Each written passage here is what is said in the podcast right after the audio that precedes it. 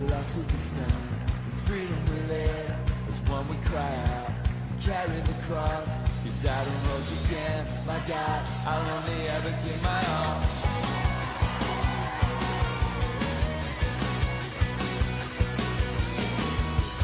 You sent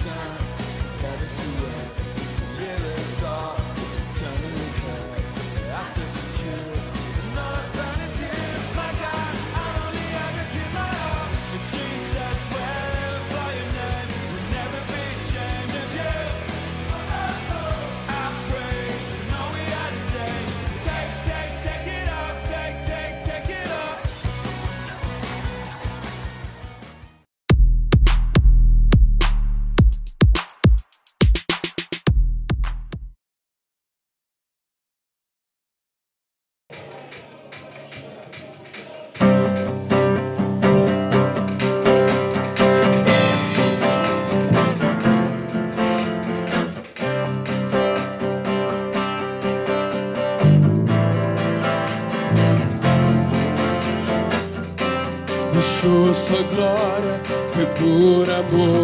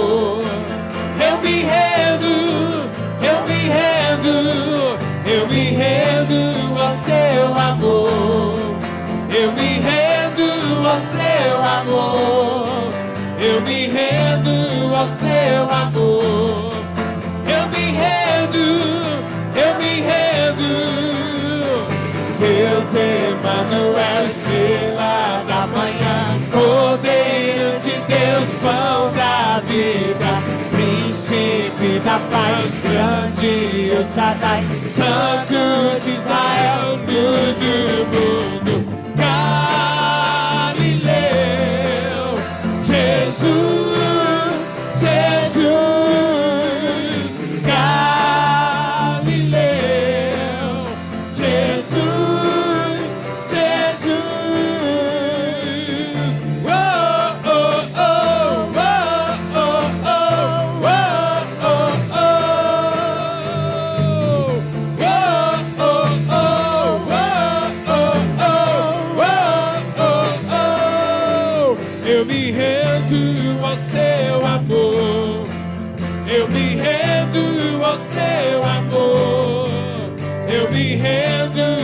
seu amor.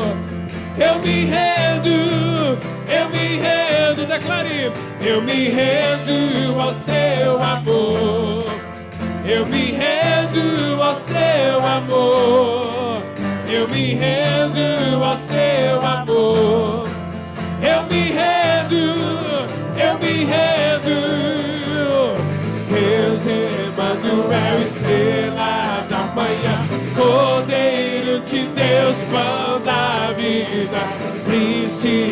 a paz grande, o Shaddai, Santo de Israel, nos iluminou.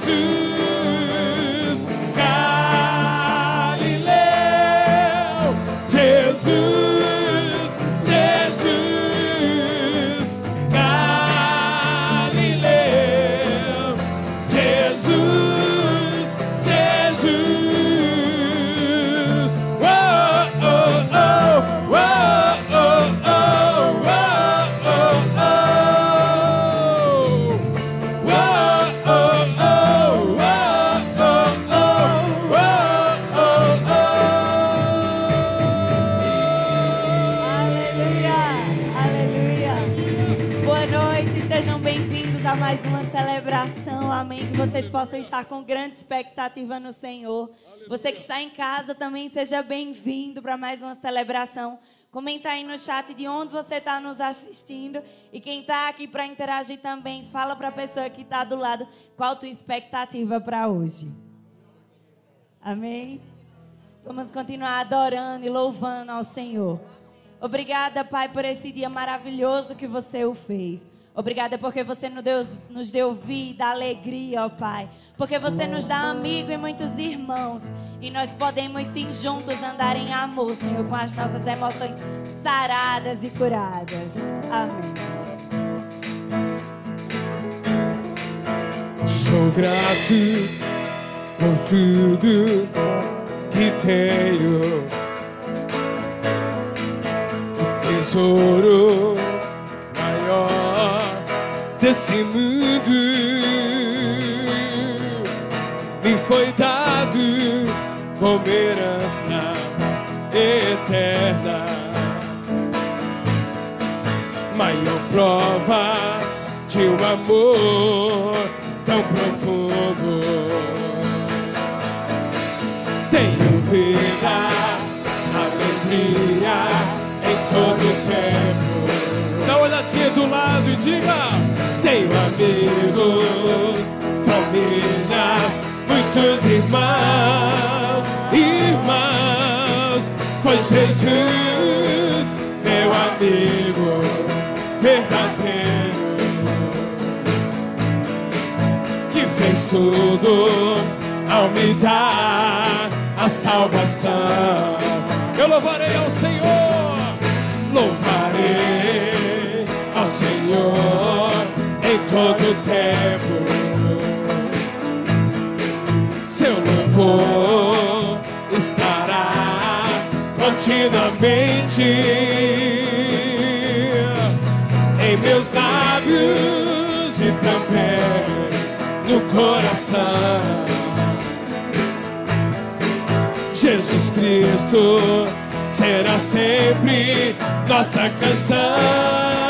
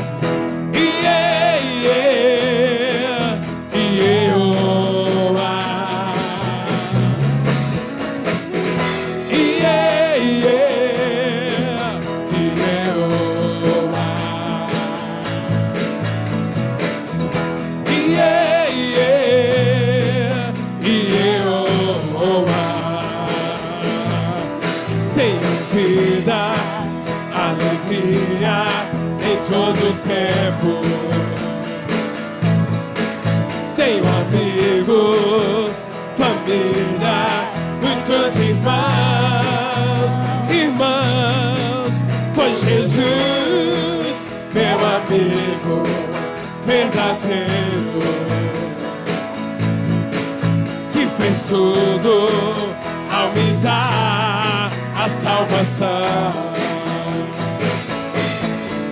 Louvarei ao Senhor em todo tempo. Seu louvor estará continuamente. Hoje em meus lábios e também no coração. Vamos juntos! Jesus Cristo será sempre nossa canção.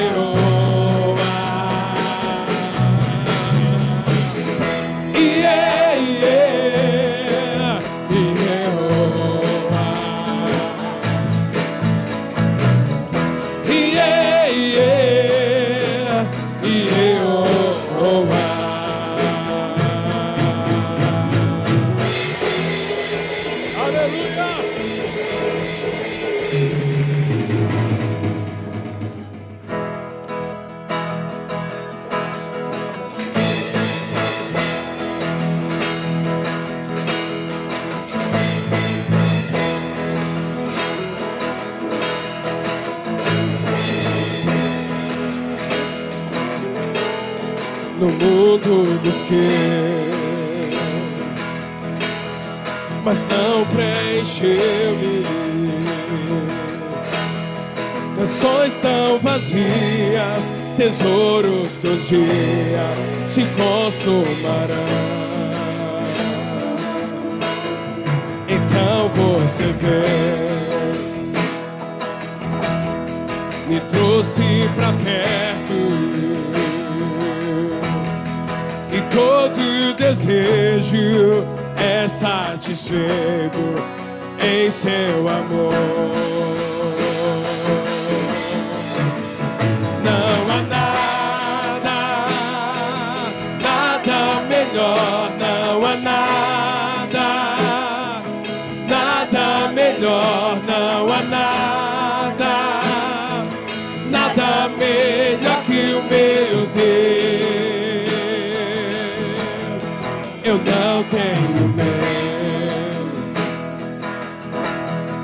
De expor minhas fraquezas. Defeitos e falhas, não vou esconder. Um amigo encontrei, o Deus das montanhas, é o Deus dos vales, e não há lugar graça não possa me achar. Não há nada, nada melhor, não há nada, nada melhor, não há nada, nada melhor que o meu Deus.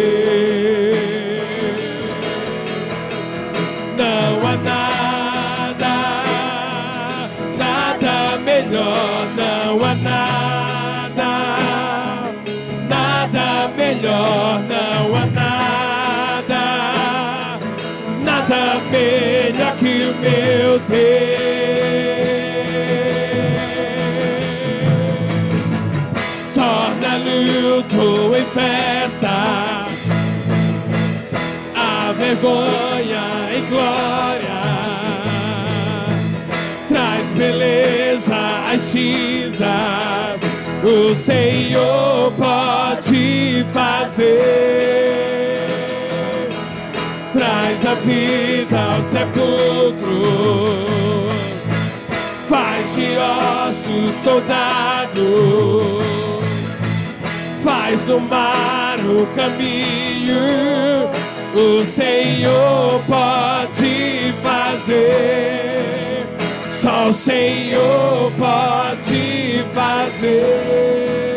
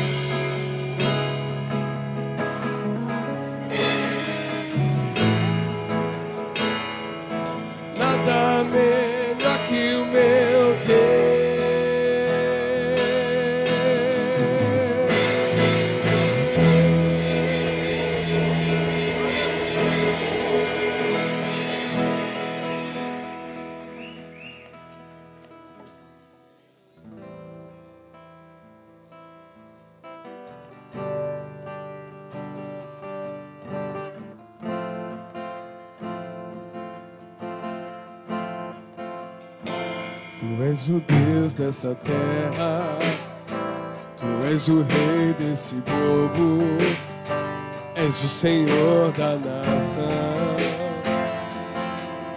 Tu és.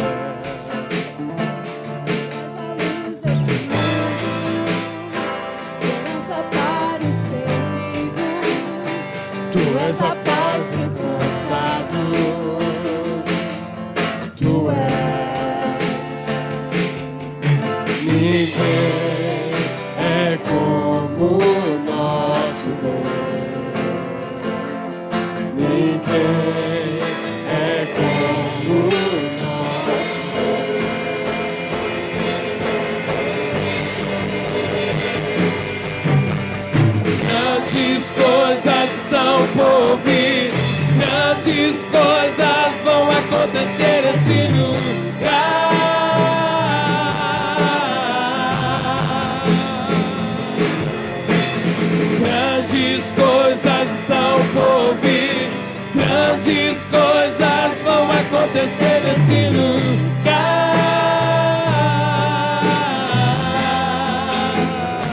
Tu és o Deus dessa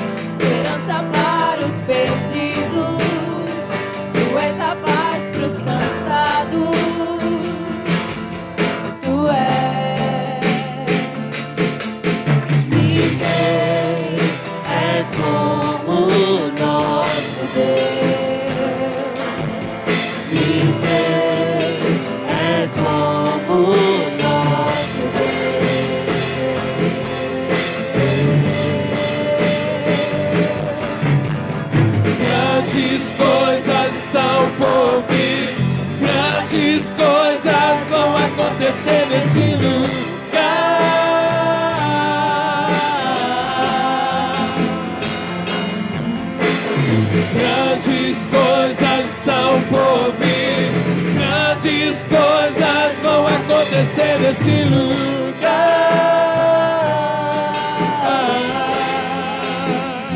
Declare você agora. Grandes coisas estão por vir.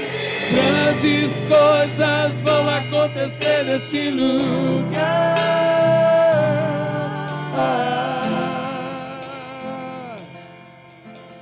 Grandes coisas estão por vão acontecer neste lugar. Declare mais uma vez grandes coisas. Grandes coisas estão por vir. Grandes coisas vão acontecer neste lugar.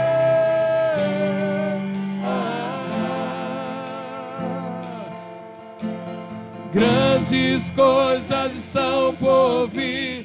Grandes coisas vão acontecer aqui. Aleluia! Aleluia, Jesus. Glória a Deus. Vamos ceiar o Senhor nessa noite.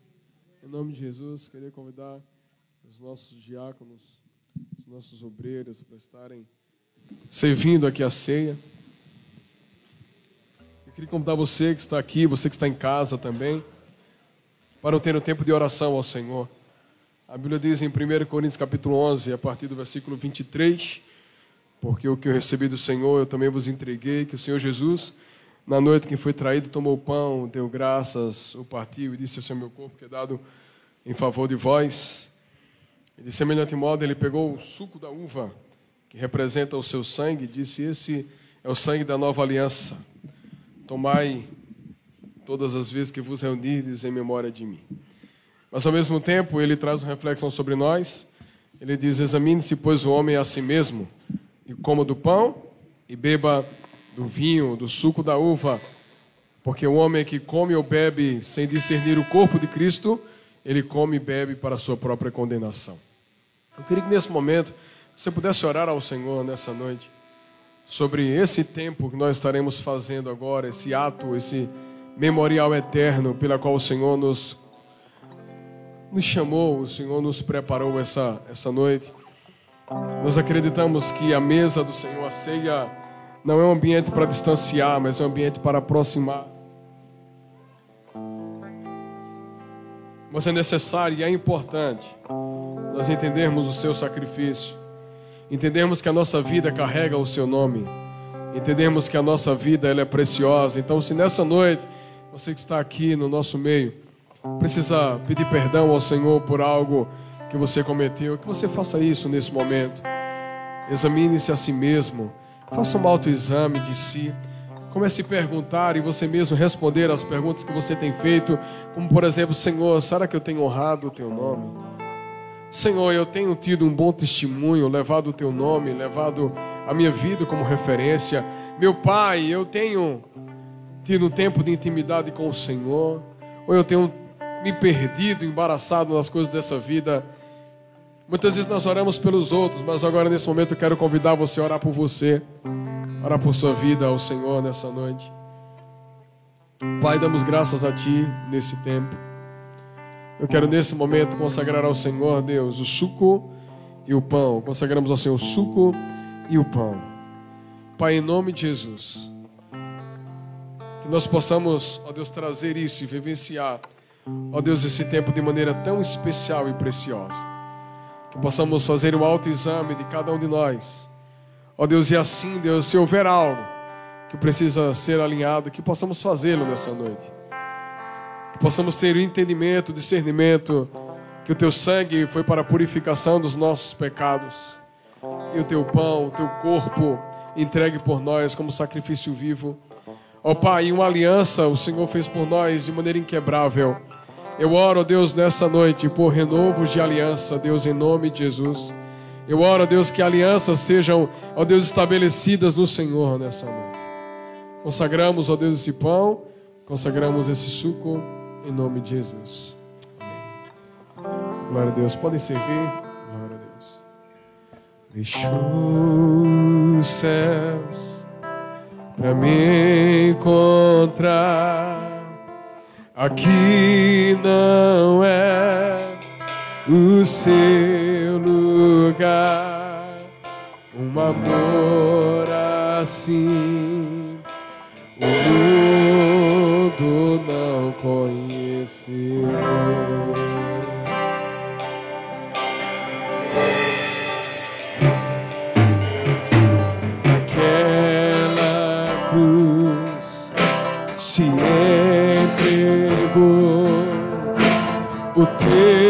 Teu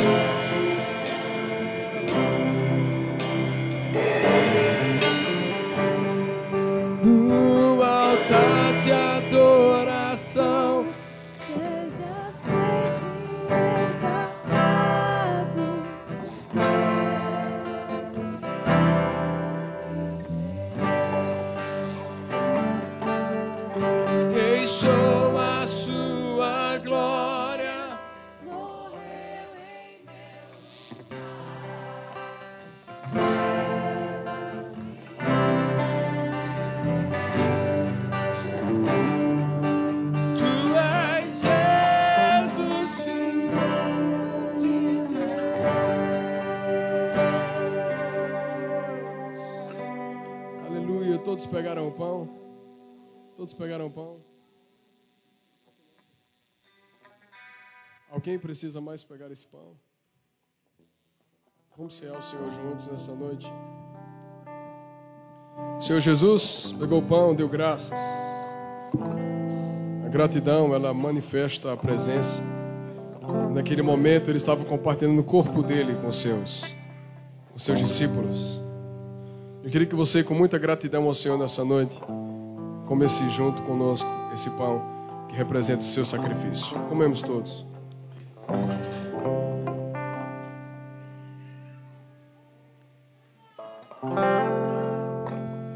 Obrigado, Jesus.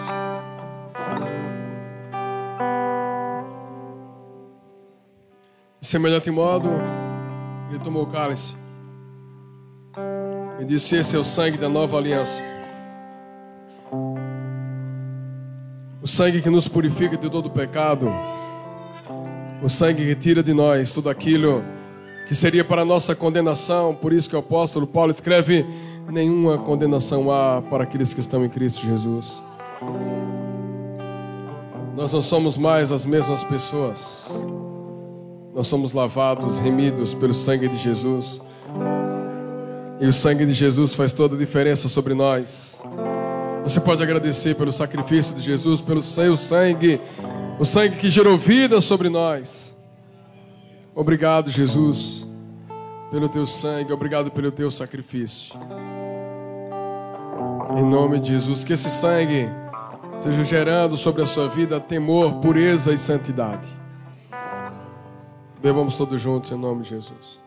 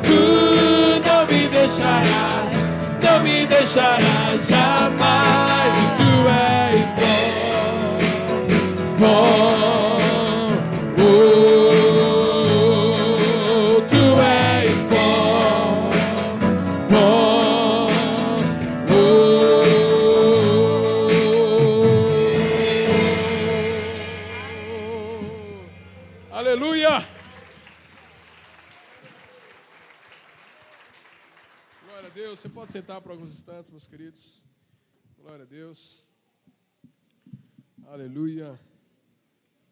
Queria convidar aqui uma família muito preciosa. Queria convidar aqui o Diácono Jackson, a Diaconisa Warla, o Heitor e o Arthur também.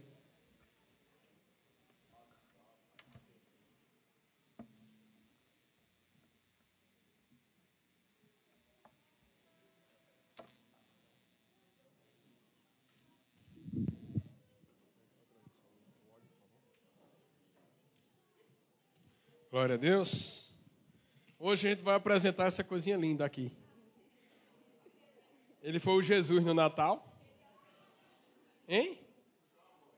Oh, glória a Deus. Né, gente? O Arthurzinho aqui. Glória a Deus. Eu acredito que esse ano será um ano de muitas consagrações, né? Porque graças a Deus aqui que tem a menina nessa igreja. Graças a Deus, Jesus. Nós somos felizes, né? Assim como Heitor também. Né, lindão? Agora tem o teu mano. Não é assim? É um tempo precioso. Eu queria que a gente pudesse honrar essa família nessa noite. A alegria, tá vendo? Se consagrar. Graças a Deus. Honrar nessa noite esse tempo tão maravilhoso em Jesus. Amém? Eu acho que vocês estão mais animados que os pais. É muito bom a gente ter esse tempo aqui. E a gente está feliz no Senhor. Viu, Arthur? De poder te consagrar, tá bom? Tá bom, meu amigão? Mas isso é um ato dos pais, né? Os pais é que se posicionam em Deus. E nessa noite eu quero que vocês possam, diante do Senhor, diante da igreja, gerar um comprometimento com Deus e com essa família, com o Arthur, assim como tem sido com o Heitor, de um tempo de entrega ao Senhor. A Bíblia diz que nós precisamos encucar, ensinar a palavra aos nossos filhos todos os dias, todos os dias, incansavelmente. Os filhos, eles são um reflexo dos pais. Se os filhos são apaixonados por Jesus, é porque os pais são apaixonados por Jesus. E aí eu quero que vocês possam, em Deus, responder algumas perguntas. Nada muito complicado, apenas uma seriedade para toda a vida. Vocês se comprometem em Deus, em honrar ao Senhor, educando a vida do Arthur com temor. Amém, Arthur?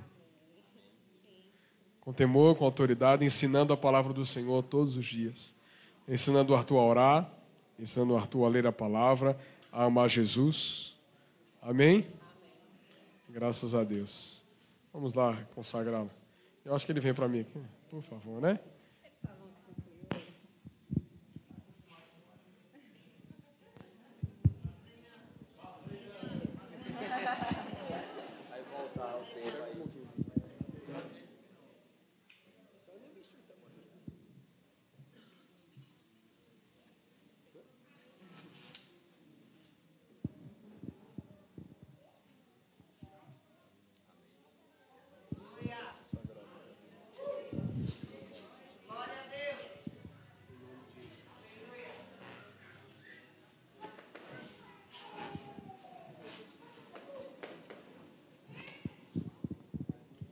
Pai, em nome de Jesus, estamos em Ti, Deus, nessa noite.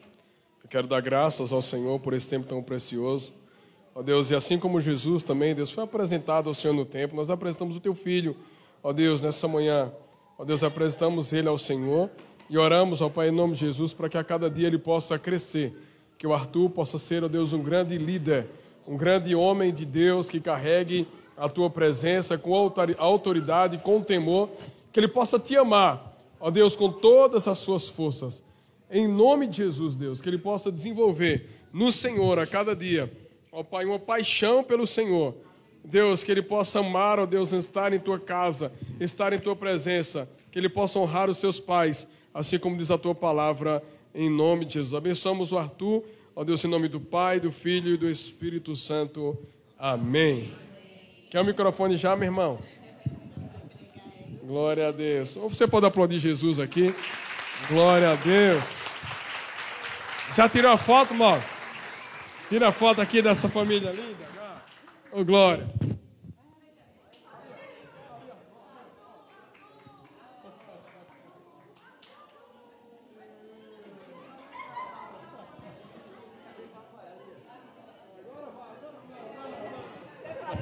Glória a Deus, irmãos. Deus abençoe as crianças podem ir lá para suas salinhas, amém? Glória a Deus. Devagar, gente. Deus esteja abençoando os nossos professores, né, irmãos? Glória a Deus por isso. Vamos ofertar ao Senhor nessa noite, em nome de Jesus. Queria convidar aqui a nossa diaconisa Vanessa.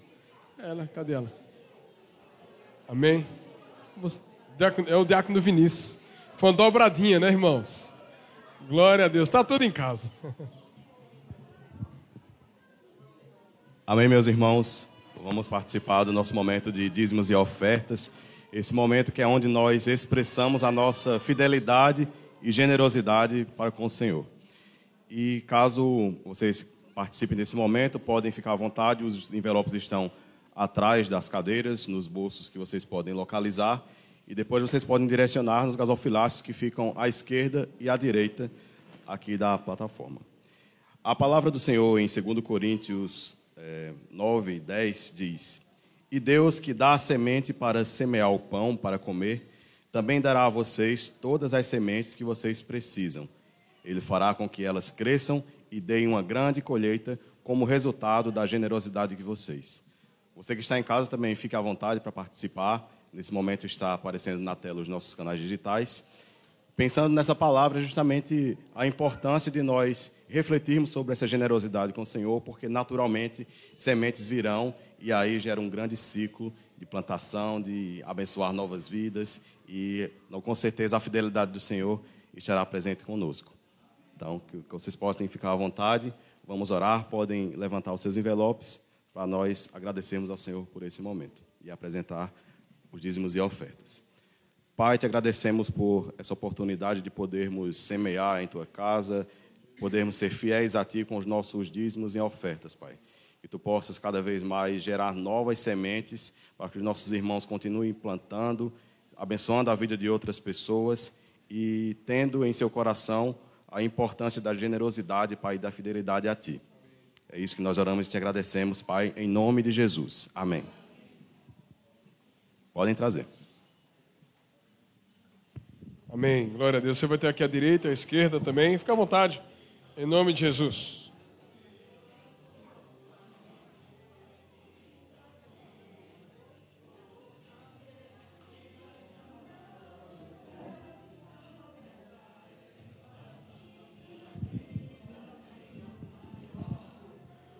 Glória a Deus. Você pode dar boa noite para o irmão que está do seu lado aí. Diga do Senhor, boa noite. Glória a Deus. Seja bem-vindo. Como foi a semana sem carne? Não, pastor, é que eu comi carne, é. Tá no jejum, não, né? Deus está vendo, viu? Mas nós finalizamos, entregamos hoje pela manhã o nosso jejum de carne vermelha. Iniciamos hoje o jejum Daniel. Então, esse jejum vai ser maravilhoso, amém? Você acredita que vai ser maravilhoso? Se você disser que vai ser difícil, será difícil. Mas vai ser maravilhoso. Você vai olhar soja e vai sentir gosto de picanha. Amados, nós estamos nesse tempo onde paramos para dedicar ao Senhor, então vamos com a nossa campanha Anda em Amor até o dia 17 de abril. Então, essa semana serão apenas sete dias do jejum de Daniel. Na realidade, não é atrelado ao dia especificamente, a quantidade de dias, mas é a quantidade eh, direcionada aos alimentos, as escolhas dos nossos alimentos. Então, você vai comer frutas, legumes e aí alguns cereais, né? Você vai poder estar se alimentando de maneira saudável também. Esses dias são dias de consagração. Então, por favor, vamos juntos nessa campanha. Você já tem sido abençoado, você que está caminhando, fazendo essa proposta. Ô pastor, mas eu não estava sabendo de nada, eu cheguei agora. Pronto, comece agora. Faça pelo menos duas semanas aí com a gente. Essa semana nós estamos tirando todos os outros alimentos, vou ficar apenas com os alimentos com base no jejum Daniel. E semana que vem, ou seja, de segunda agora a oito, domingo de hoje a oito, nós estaremos fazendo o jejum de doces. Ou seja, nós estamos iniciando hoje um jejum também de doces, de 15 dias. Porque semana que vem você também não vai poder comer mais doce.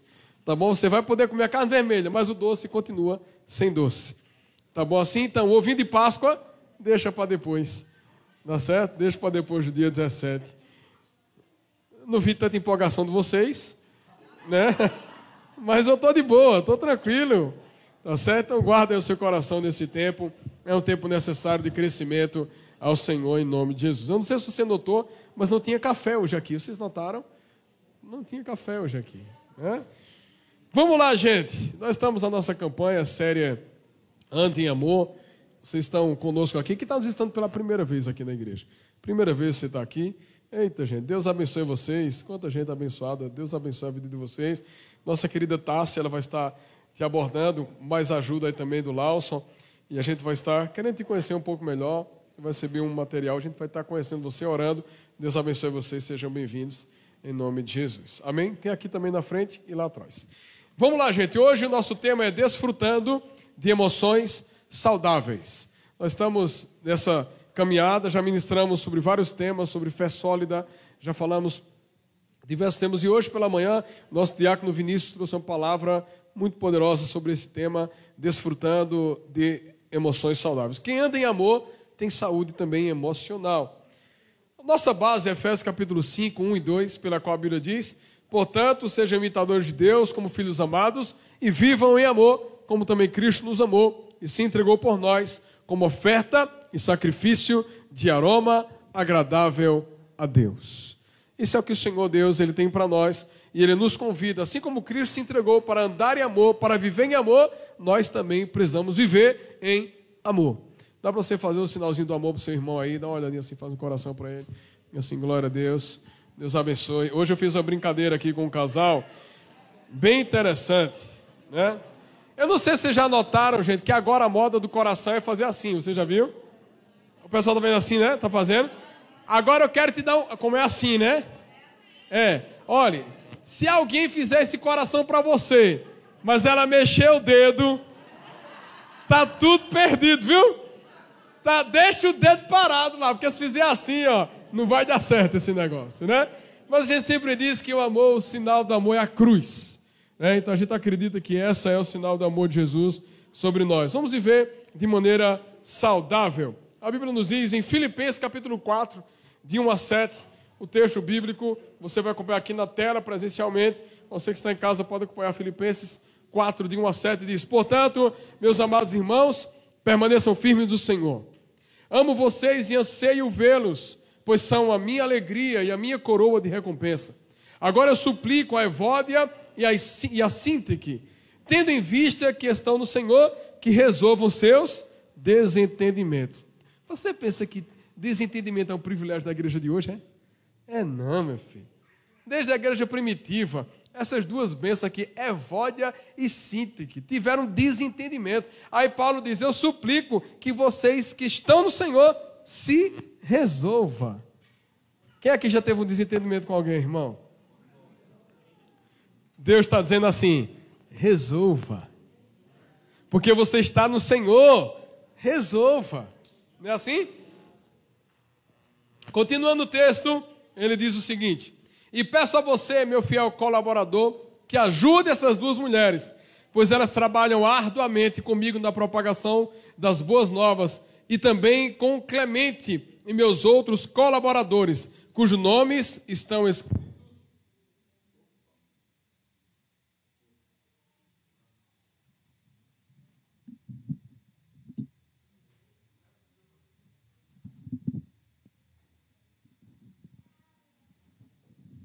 Ok. Amém. Ok. Amém. Glória a Deus. Vai equalizando aí. E peço aos meus colaboradores, cujos nomes são escritos no livro da vida, que alegrem-se sempre no Senhor. Repito, alegrem-se. Que todos vejam que vocês são amáveis em tudo o que fazem. Lembre-se de que o Senhor virá em breve. Não vivam preocupados com coisa alguma. Em vez disso, orem a Deus pedindo aquilo de que precisam e agradecendo-lhe por tudo que ele já fez. Então, vocês experimentarão a paz de Deus, que excede todo o entendimento e que guardará o seu coração e a sua mente em Cristo Jesus. Mas Deus, ele tem promessas para nós. Deus ele tem palavras que são decretos, Deus tem sentenças sobre as nossas vidas, e uma delas é que nós precisamos e nós possamos e nós vivamos em paz. A paz é um direcionamento de Deus. Então o próprio Deus ele libera para nós a sua palavra e vai dizendo assim: olha, se você está angustiado, se você tem dificuldade, se você não está conseguindo, se a ansiedade está tomando o seu coração, antes seja conhecida diante de Deus todas as vossas ansiedades através das orações. Jesus ele nos ensina através da sua palavra e nos convoca a orar. A oração é para nós possamos viver uma vida leve. Uma vida pesada não condiz com uma vida de equilíbrio. Então o próprio Deus nos ensina que nós possamos colocar o nosso cansaço, as nossas dores, colocar as nossas objeções, nossos pesos no Senhor, e assim a gente vai ver de maneira leve e, assim, e vamos experimentar a paz de Deus que excede todo o entendimento. É uma paz que ela vem sobre nós em todas as circunstâncias e o mundo não vai entender essa paz. O mundo não vai entender uma paz no meio de uma guerra, o mundo não vai entender a paz no meio de uma crise financeira, o mundo não vai entender a paz no dia da enfermidade, o mundo não vai entender a paz, por quê? Porque a paz do mundo, ela está localizada e baseada em pessoas e em circunstâncias e em dinheiro. Eu sempre falo, irmãos, quando o homem diz que está em paz, mas está liso, é porque ele entendeu a ação do Espírito Santo. É ou não? Pastor, está liso o negócio. Mas estou em paz. Opa! Eu não estou dizendo que a paz é sinal de Eliseu, tá bom? Está repreendido. Mas a paz, irmãos, ela excede as circunstâncias que garantem a sua segurança. A paz, ela vai além daquilo que a gente está vivendo, porque a nossa paz, ela não é baseada na matéria. A nossa paz, ela vem de Deus. O próprio Jesus, ele declara, Senhor, deixo-vos a paz, a minha paz eu dou, e eu não dou como o mundo dá. Como é que o mundo dá paz para a gente? Através das coisas, através de circunstâncias favoráveis, através de poderes e riquezas. O mundo tenta enganar as pessoas por posses e por bens. Mas na realidade a gente precisa entender que nós vamos viver a nossa paz tendo ou não tendo. Quem estava declarando isso era o próprio apóstolo Paulo, que ainda nesse capítulo, do capítulo 14 Filipenses, ele vai de, de, de, descrevendo um pouco mais à frente, assim, ó, eu sei passar por necessidade, eu sei viver em abundância, eu sei estar bem, eu sei estar fugindo. Ele fala de circunstâncias que aconteceram com ele, e no final do seu discurso ele diz: Mas tudo posso naquele que me fortalece. A nossa paz não está baseada em coisas, a nossa paz é uma pessoa, é Cristo Jesus. Então eu não sei como está a sua vida, se você está bem financeiramente, não está bem financeiramente, se você está com notícias de enfermidade na sua família, se você não tem notícias de enfermidade na sua família, se você talvez esteja desempregado ou esteja trabalhando, amados, independente de como seja a sua vida, Deus te convida hoje a ter uma vida de paz. Porque ele diz: essa paz você vai experimentar, e uma paz além da razão, que ela excede todo entendimento, e essa paz ela vai guardar o seu coração e guardar a sua mente. Porque um homem ou uma mulher sem paz, ele perde a noção de tudo. Um homem ou mulher sem paz, ele já não raciocina mais. O seu coração já está ferido, mexido, ele vai perdendo o discernimento das ações, por quê? Porque lhe falta paz. Você já viu alguém com a crise de falta de paz? A pessoa ela perde o foco. Se você olhar os olhos delas não fica, ela fica agitada. Por quê? Porque a paz ela está sendo meio que roubada daquele coração. E aí a promessa divina é: se vocês entregarem as suas ansiedades a Deus, se vocês confiarem no Senhor, se vocês decidirem se posicionar em Deus, Ele virá com a paz, vocês vão experimentar uma paz, ela vai exceder o entendimento e ela vai guardar a sua mente e o seu coração. Por isso que para andar em amor, nós precisamos desfrutar de nossas emoções de maneira saudável. Blindar a nossa mente, blindar o nosso corpo para poder viver bem. Até aí está tudo bem? Amém. Graças a Deus. Então vamos lá. Quando nós não estamos com a nossa mente equilibrada, quando nós não estamos confiando simplesmente em Deus, ou tendo uma vida de devocional, uma vida de oração diária com o Senhor, entregando as nossas queixas, as nossas dores, a gente começa a olhar para dentro de nós e essa mente que está agitada, as nossas emoções estão fragilizadas, vão trazer algumas coisas. Primeiro, nos sentimos punidos e abandonados por Deus. Talvez em algumas circunstâncias, quando a gente acredita e a gente vê que as coisas estão totalmente diferentes daquilo que a gente imaginou, a gente começa a questionar Deus. Mas Deus, isso tudo é punição? Eu não estou sendo o suficiente? Eu não estou sendo fiel o suficiente? Mas, meu Deus, o Senhor está querendo me punir com essa situação? Eu estou tão, tão só, eu estou abandonado, Senhor. Quem aqui já se sentiu assim? Isso não será um privilégio só seu. Todo homem, em algum momento, achou que Deus estava punindo ele. Toda mulher, em algum momento, achou que Deus estava punindo ela. Sim ou não, irmãos? Às vezes tem uma situação, a nossa mente, ela desequilibra. E a gente às vezes acredita que aquela circunstância que a gente está vivendo é uma punição de Deus. Não, não acredite nisso. Deus ama você. E todo pensamento contrário, todo pensamento dessa mente que está trazendo isso de maneira contrária para você, por favor, deixe isso de lado. Deus não quer punir você, Deus ama você, Ele está chamando você para perto. Outra situação, vamos lá, Salmo 30, versículo 1 e 2. O salmista diz: Ó oh, Senhor, não me repreendas em tua ira, nem me disciplines em tua fúria. Tuas flechas se cravam fundo em mim, e o peso da tua mão me esmaga. Amados, acredite, tudo isso estava acontecendo na mente do salmista. Deus ele é maravilhoso. Ah, Deus ele permite circunstâncias? Permite, sim. Deus permite sim, e acredite, muitas circunstâncias que Ele permitiu foram provocadas por nós antes. Mas Deus permite algumas circunstâncias, mas isso não quer dizer que nós estamos sozinhos no meio dessa batalha. Agora, como o homem é limitado, ele traz algumas ideias sobre si e ele diz: Meu Deus, me ajude, não me discipline na tua fúria.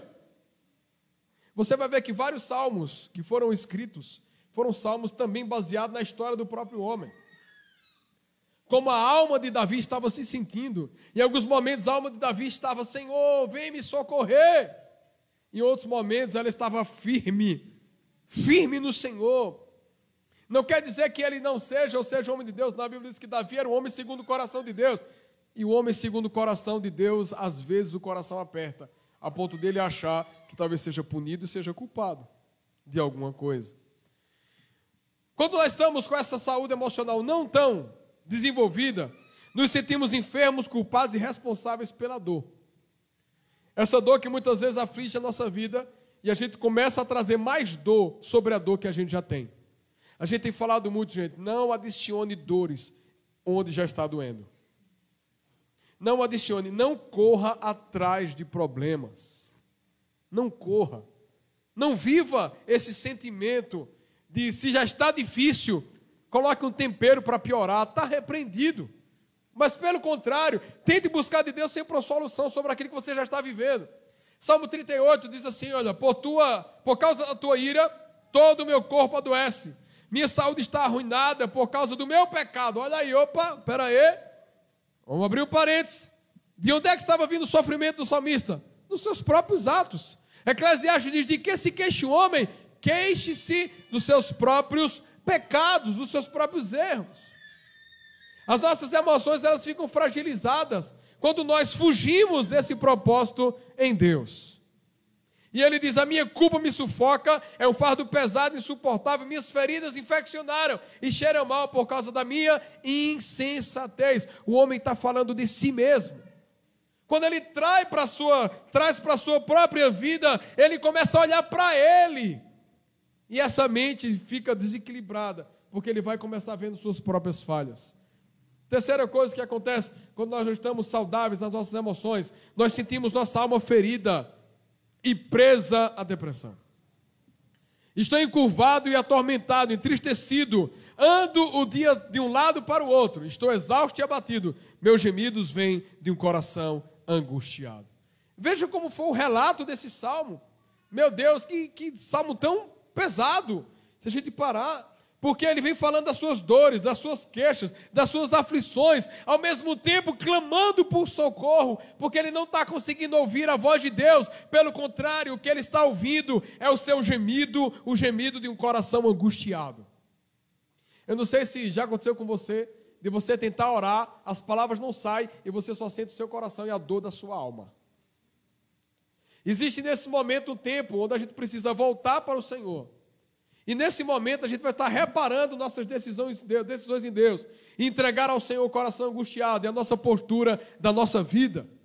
Em quarto, quando a gente já está nesse momento de aflição, vem sobre nós os sintomas de ansiedade. Pedro, ele escreve, ele diz, lançando sobre ele toda a vossa ansiedade, porque ele tem cuidado de vós. Ô pastor, mas na minha ansiedade eu faço uma coisa, eu faço o quê? Como? Quem é que come quando está com ansiedade? Às vezes come algo e quando termina, diz assim, eu não acredito que eu comi isso tudinho. Não é assim, tão imediato. Ansiedade. Algumas pessoas se isolam, se isolam no mundo. Mas na realidade, irmãos, Deus está nos chamando para a gente poder andar em amor e ter as nossas emoções saudáveis. Ele começa manifestando esses sentimentos. Olha o que o salmista também declara: Tu conheces os meus desejos, Senhor, e ouves cada um dos meus suspiros, meu coração bate depressa, minhas forças se esvaem e a luz dos meus olhos se apaga. Quando a gente entra nessa fase, a gente começa perdendo as nossas forças, e quando a gente perde as forças, a gente não consegue mais lutar pelo propósito pela qual a gente tinha se proposto nisso. As emoções desequilibradas vão tirar de nós as forças. E aí vai gerando em nós fragilidades a ponto de a gente não conseguir se mover. Só que é maravilhoso tudo, irmãos, que a Bíblia diz que o Senhor é aquele que dá força a quem está cansado. A Bíblia diz: mais os que esperam no Senhor, eles renovarão as suas forças. É esperar no Senhor e não esperar por algo que não pode acontecer. Quando eu espero por algo que eu não confio, eu gero no meu coração uma crise de ansiedade relacionada ao excesso de futuro. Mas quando eu tenho a convicção e eu espero em Deus, Deus renova as minhas forças e vai me ajudar a esperar o tempo necessário para desfrutar daquilo que Ele disse que faria sobre a minha vida. Pergunta ao seu irmão: está esperando em Deus? Como é que está a tua espera? Às vezes nós esperamos porque não tem outra opção. Mas o detalhe é como você espera. Eu sempre digo, irmãos, que esperar é uma coisa trabalhosa. Eu não gosto muito de esperar, não. Estou falando de mim. Mas eu sei que vocês são diferentes de mim. Né? Só quem não gosta de esperar sou eu. Quando eu vou para fila, meu Deus, Jesus. Eu fico, Jesus, me ajude para que eu possa ter o discernimento e evangelizar as pessoas do meu lado, senão eu vou começar falando mal do banco. Você já criou um motim na sua vida? Seja sincero. Você começa esse banco, não sei o que, eu já estou aqui faz tanto tempo. Aí os espíritos se atraem, chega outra pessoa perto de você, é mesmo? Não sei o que, você vai falar com o gerente. Ao que estava na frente, como a senhora já tem cinco já contaminado pela sua ausência. É ou não? É, irmãos. Muitas vezes nós somos assim, esse ambiente de espera nos sufoca. E aí pode gerar fragilidade nas nossas emoções.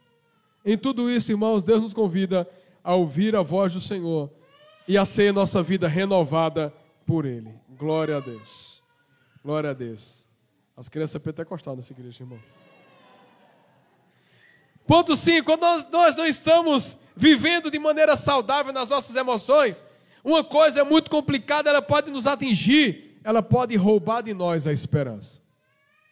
Um homem e uma mulher sem esperança é muito delicado, irmãos.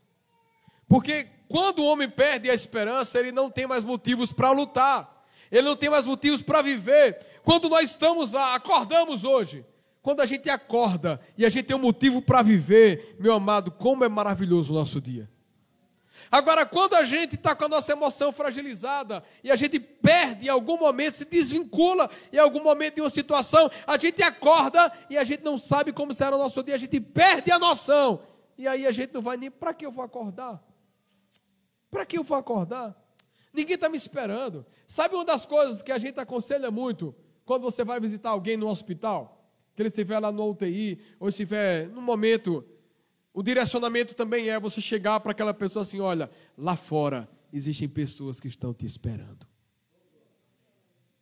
Sabe por quê, irmãos? Porque às vezes, quando a pessoa está num ambiente desse há muito tempo, ele acha que está só. E se não tiver ninguém esperando por ele fora, ele perde o prazer de lutar. Porque talvez ninguém esteja me esperando. Se ninguém está me esperando, por que, que eu preciso sair daqui? Então deixa eu ficar logo com o meu Senhor. E aí começa um processo de se abandonar.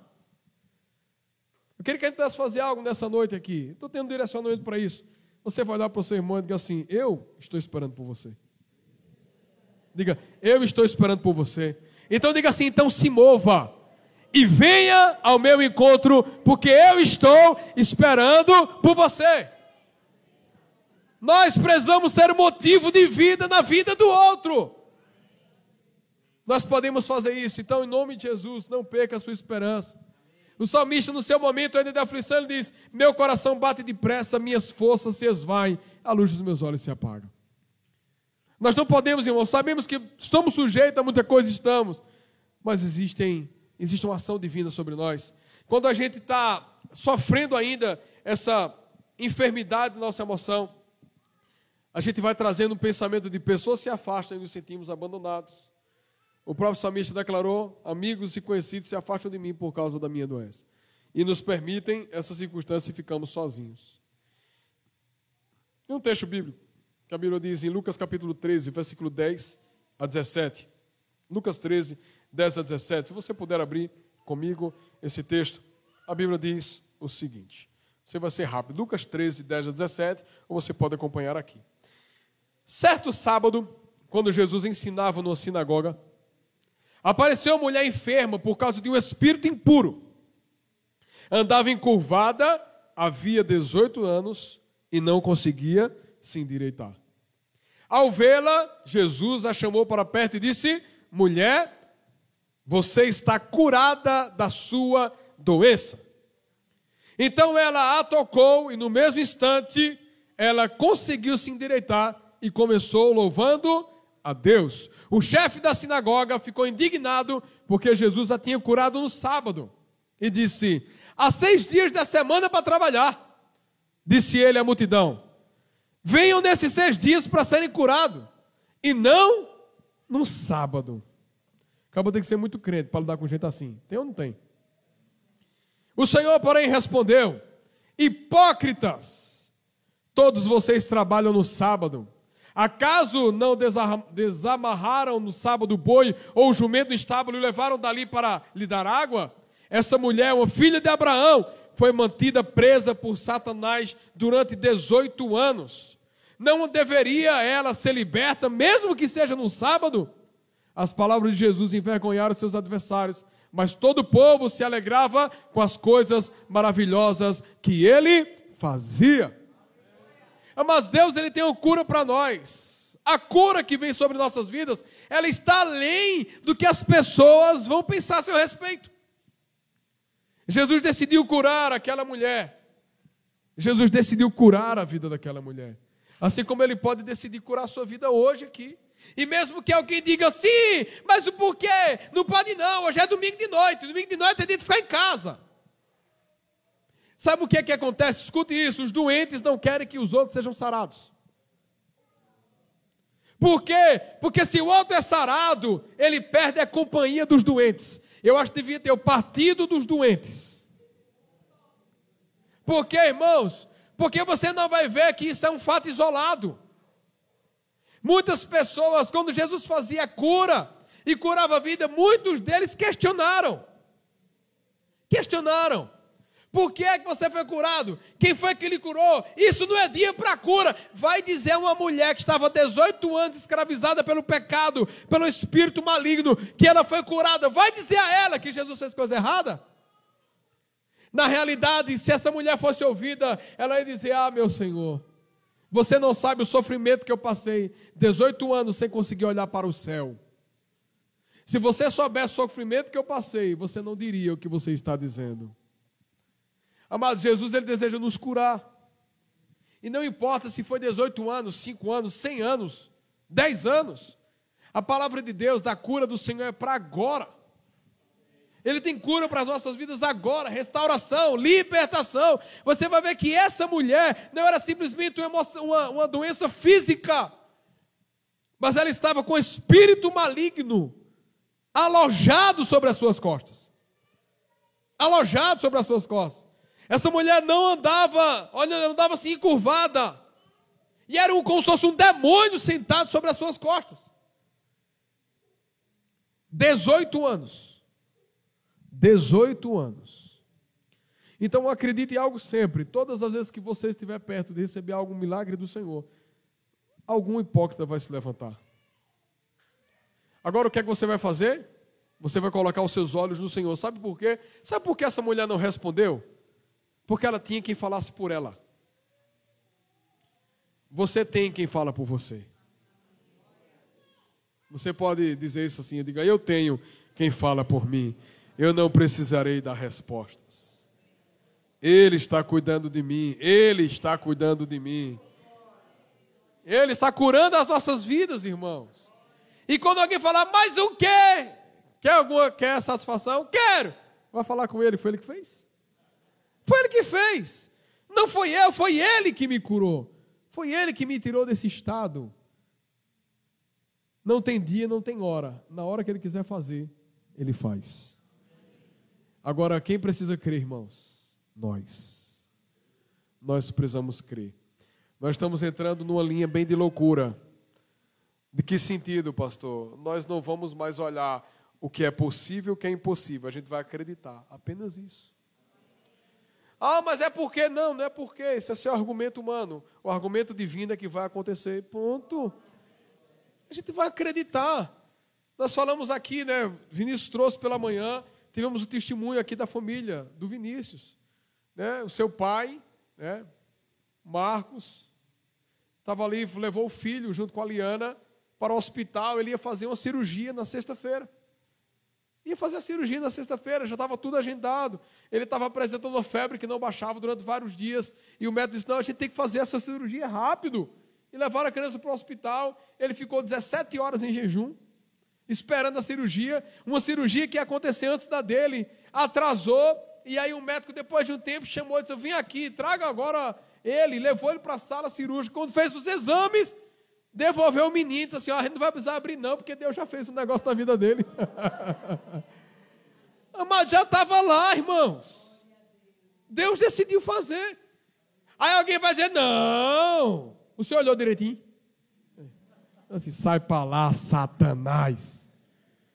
Deus já fez. Você crê assim, irmãos? Então não permita que as pessoas coloquem dúvida naquilo que Deus já trouxe sobre a sua vida. Não permita. E para a gente poder desfrutar, irmãos, dessas emoções saudáveis, primeiro ponto, mantenha suas disciplinas espirituais em dia. Em dia. O que são as disciplinas espirituais? Jejum, oração, vida devocional. Palavra de Deus. Pastor, eu não consigo, eu não tenho tempo de ler a Bíblia. Pois é, vai ficar doente. Pastor, não consigo ter tempo para orar. Vai ficar doente. Ô pastor, isso é praga? Não, é consequência. Quem não ora, adoece. Quem não lê a Bíblia, adoece.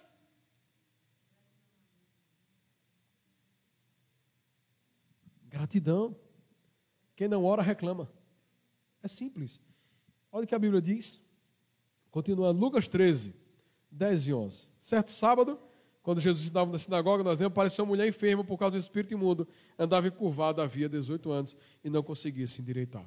Jesus estava na sinagoga, no ambiente onde se reuniam para adoração. E essa mulher chegou. Mas nós precisamos ir para, buscar, ir para o lugar certo para obter respostas.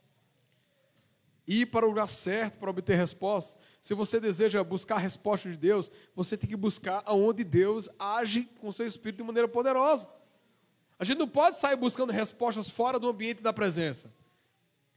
Então, dentro desse contexto, ore, jejue, lê a Bíblia. O jejum, a oração, ela, ela é um combustível para nós. Não acredite que carro na reserva anda muito, não acredite. Quem aqui já dirigiu carro na reserva? Quem aqui tem dirigido com carro na reserva? Fizeram uma brincadeira, disse que um rapaz foi colocar 10 reais de álcool. Quando ele entregou os 10 reais de álcool, o cara veio com um spray desse álcool em gel e colocou na mão dele assim. De tão caro que as coisas estão. Mas não acredite, irmãos, eu já dirigi. Deus já fez milagre na reserva, fez. Mas eu vou dizer a você, eu dirigi com medo. Eu digo, Jesus, a qualquer hora, Senhor, em nome de Jesus. Acho que tem uma figura, né?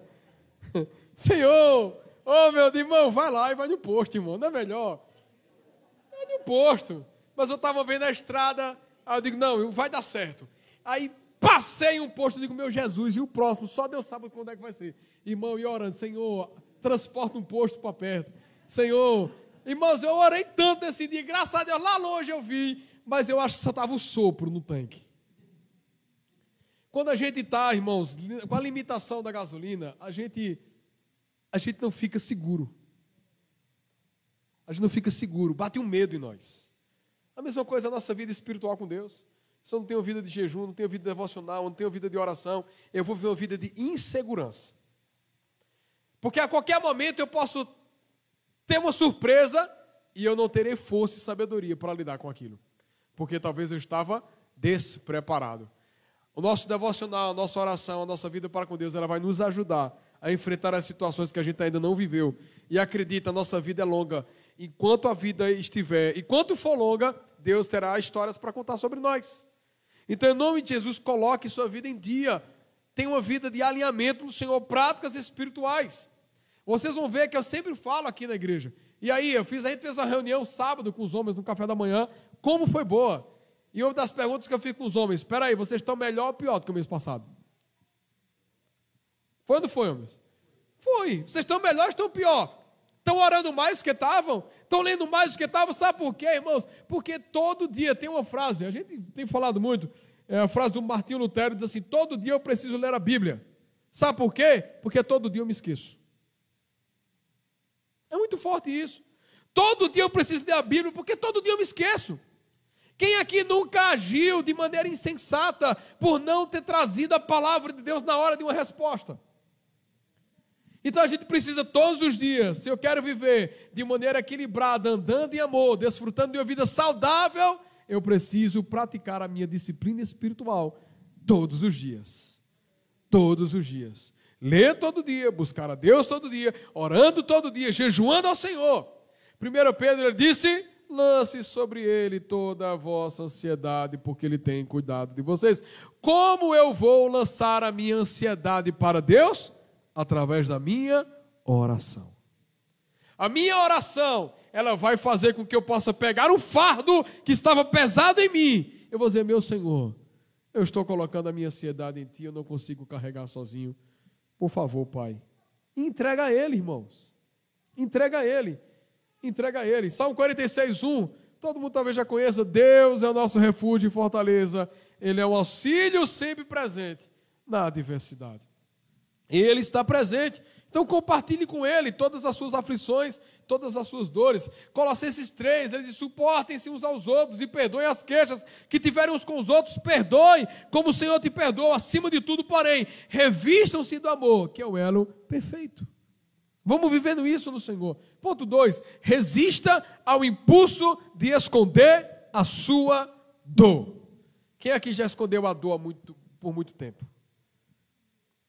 Você tinha uma dor no seu coração e você guardava ela para você, você não compartilhava. Como foi falado até pelo Vinícius, muito bem, porque talvez você não queira compartilhar na ânsia de talvez dar trabalho a alguém. E você não quis compartilhar a sua dor. E aquilo ali vai ficando, amados, acredite, toda dor grande, ela começou pequena um dia. Ela começa pequena. Tudo na vida começa pequeno um dia. Só que isso vai crescendo. E essa dor ela precisa ser compartilhada. Não, não se incline a isso, não queira esconder as dores. Porque a Bíblia diz que a saúde vem quando a gente fala. Tiago diz: existe cura quando nós confessamos os nossos pecados. Existe cura, existe um sarado, Senhor, quando a gente coloca para fora as nossas dores.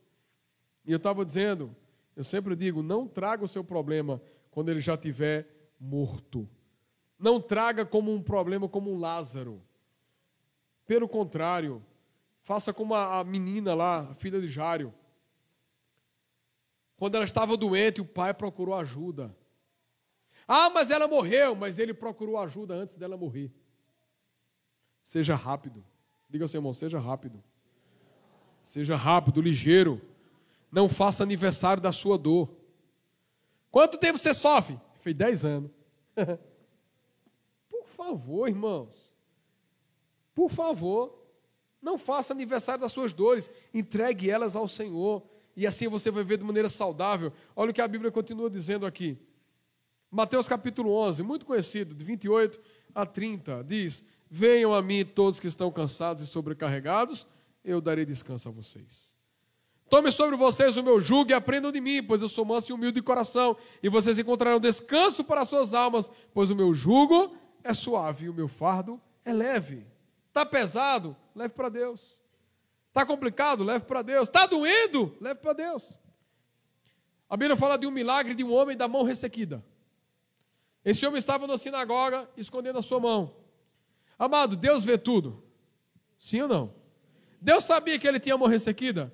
Sabia, mas Deus, através de Jesus, Jesus disse assim: Ei, homem, venha para o meio do templo. Coloque sua mão para todos verem. E aí ele foi e estirou a mão. A mão ressequida. Sabe é, quando é que Deus começa fazendo um milagre? Quando a gente começa colocando as nossas mãos ressequidas para fora. Quando a gente começa colocando, Senhor, é essa área aqui que está doendo. Senhor, o meu problema está aqui, Senhor. Amados, Deus, Ele sabe, sabe, mas a gente precisa colocar para fora. E a Bíblia diz que quando aquele homem colocou a mão ressequida, Jesus começou curando a vida daquele homem. E aquele homem não ficou mais com a sua mão ressequida. Quando a gente coloca a nossa dor para Jesus, ele sara a nossa dor. Se a gente tenta esconder a nossa dor, a gente só vai aumentar a nossa dor. Então, o que tiver nessa noite, tem mão ressequida, apresente para o Senhor. Tem dores, apresente ao Senhor, porque eu tenho certeza que Ele é poderoso para sarar as nossas vidas e tirar de nós aquilo que nos aflige. A dor, ela precisa ser colocada para fora. Ah, pastor, mas a gente precisa conviver com a dor. Sim, algumas coisas na vida. Mas tem dores que você não vai conseguir carregar. Então, por favor, compartilhe. Você, quem é corajoso aqui, irmãos, hoje? Tem gente corajosa aqui? Tem certeza? Então, diga ao Senhor assim: compartilha sua dor comigo.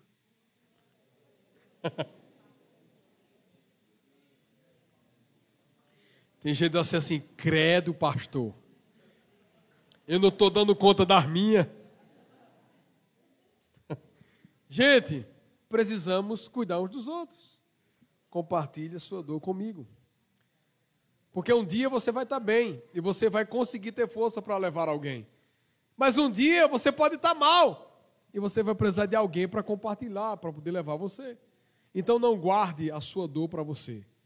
Abra seu coração mostre sua mão ressequida e permita que Deus ele cuide de você. Amém? Terceiro ponto, vença seus preconceitos e busque compreender os valores divinos. O chefe da sinagoga ficou indignado porque Jesus tinha curado no sábado. Há seis dias da semana para trabalhar, disse ele à multidão. Venham nesses dias para serem curados e não no sábado.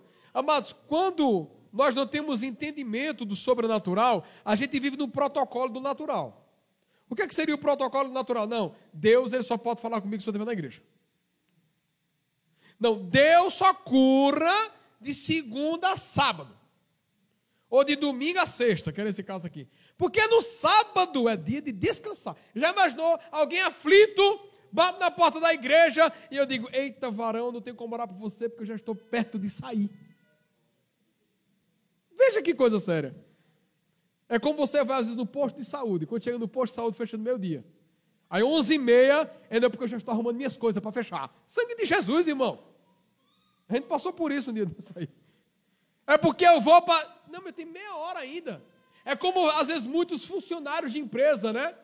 Eles ficam lá 5 e meia da tarde, ficam orando, Senhor, que não venha mais ninguém. Porque, Senhor, se chegar alguém vai me atrapalhar, eu tenho meus compromissos. Seis horas eu tenho que ir embora. Irmão, vire dono para você mudar a sua oração né? Cinco e meia, Senhor, manda gente que eu preciso faturar.